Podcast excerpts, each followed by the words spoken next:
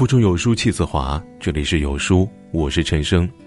今天要跟大家分享的文章来自当当娃的，白岩松首度回应抑郁自杀，读书是为了救自己，一起来听。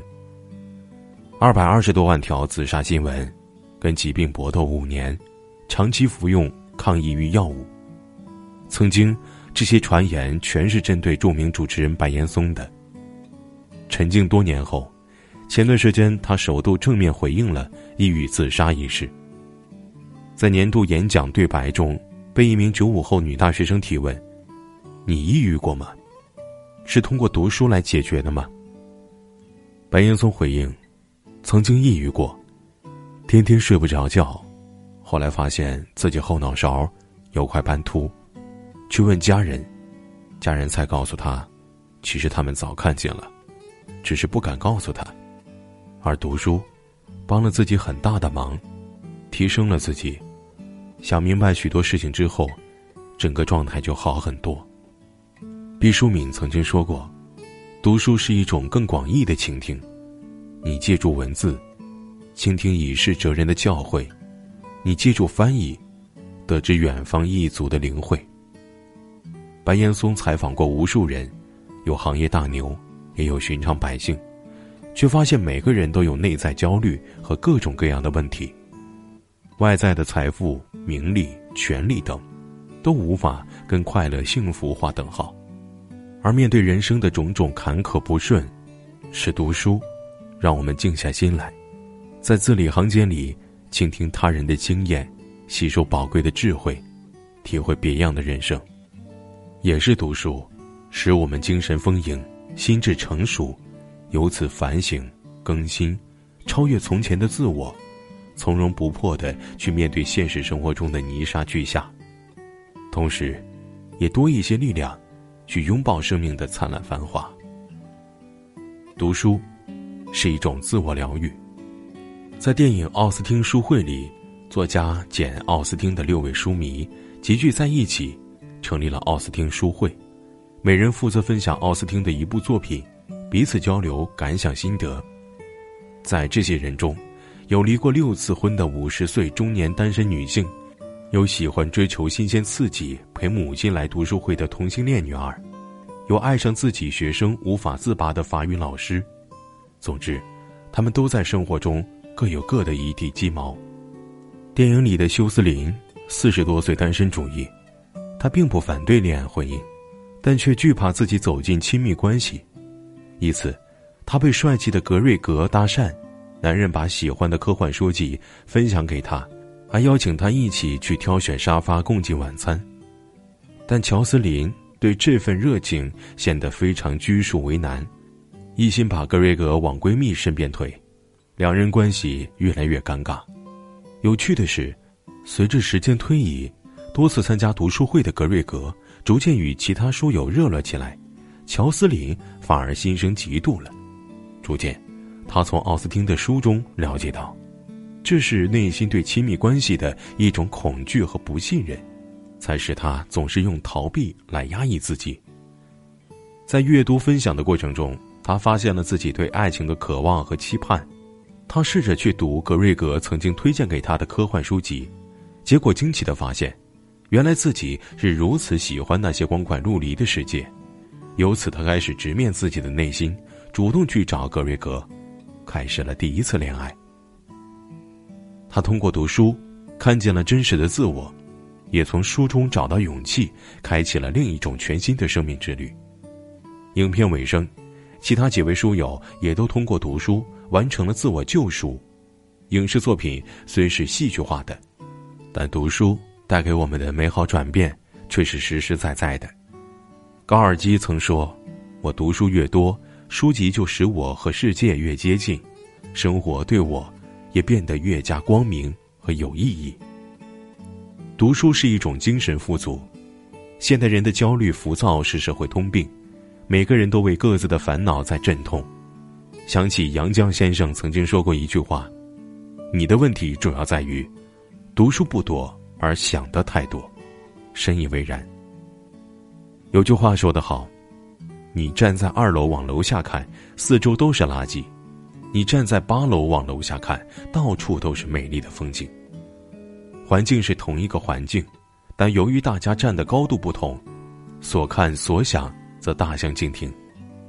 读书就如同登高望远这过程一样，我们在书中获取的知识越多，看到的世界便越广阔，从书中感受到的喜怒哀乐越深刻，在生活中体验的各种情感便越珍贵。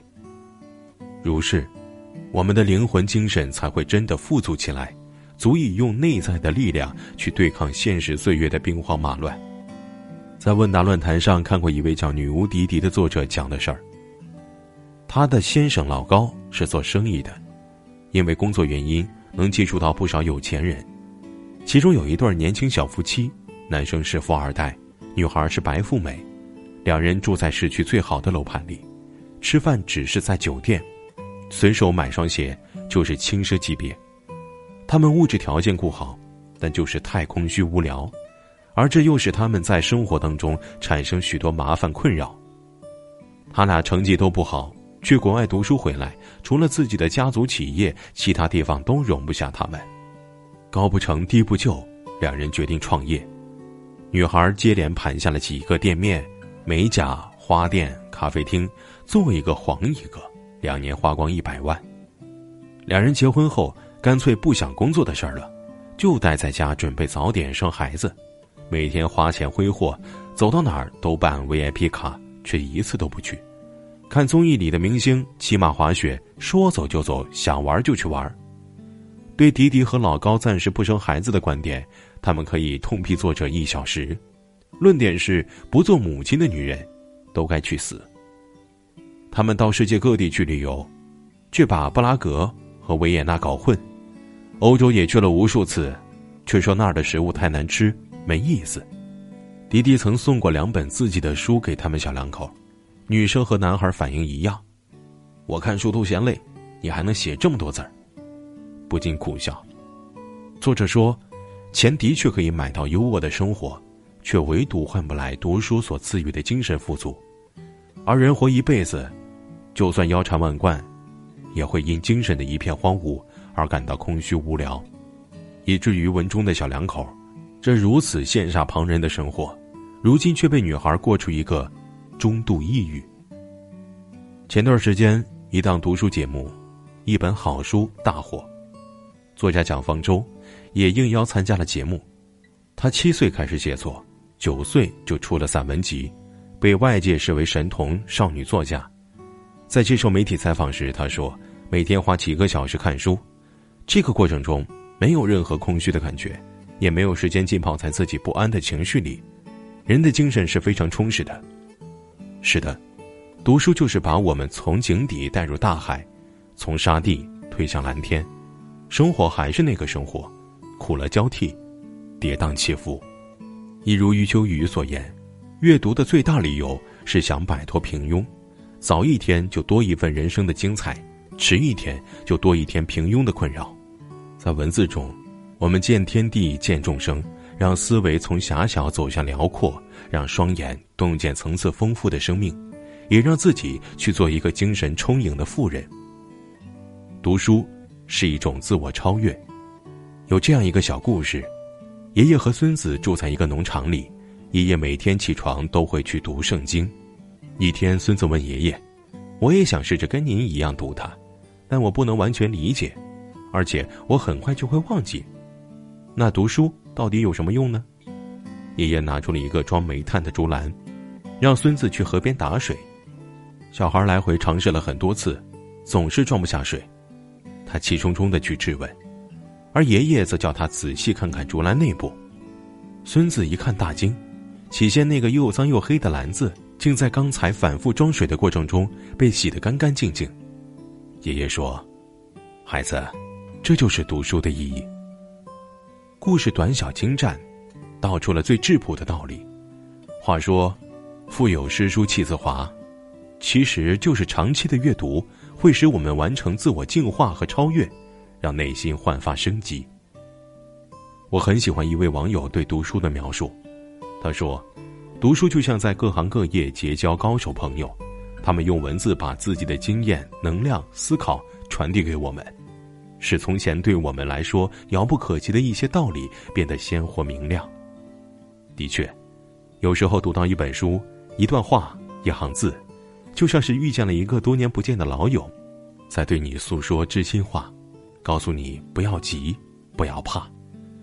我们的灵魂在阅读时与作者同频震动，那种被理解、被认同的感觉，就像是孤独委屈了很久，突然有人说他很懂你一样。瞬间被治愈，被温暖。稻盛和夫说：“能够改变命运的只有一个，就是我们的内心。”我想，这就是读书的最大意义吧。通过文字，带领自己向内行走，在各色生命的翻云覆雨中，窥见自己的渺小卑微，从而对人生充满敬畏与感恩。看见生命之扩大，才能既享受喜乐，也接受苦难。从而不放大悲伤，又能懂得进退，体验丰富的人性、高尚的品质，在责任的思想长廊里铸造属于自己的铜墙铁壁，去面对一切挫折困难。而后，我们会从书中真正了解自己，接纳自己，疗愈自己，真切的爱上属于自己独特的生活，用丰盈的灵魂和成熟的心智，去过好每一个生活里的当下。有书君给大家送福利了，每周会免费赠送一千本实体书给书友。本次送出的是人生必读之书《无声告白》，拉至文末，长按识标二维码领取赠书吧。活动数量有限，先到先得。我是主播陈生，在美丽的金华为你送去问候。如果你喜欢这篇文章，走之前记得在文章末尾给好看的文章点个好看。明天同一时间，我们不见不散。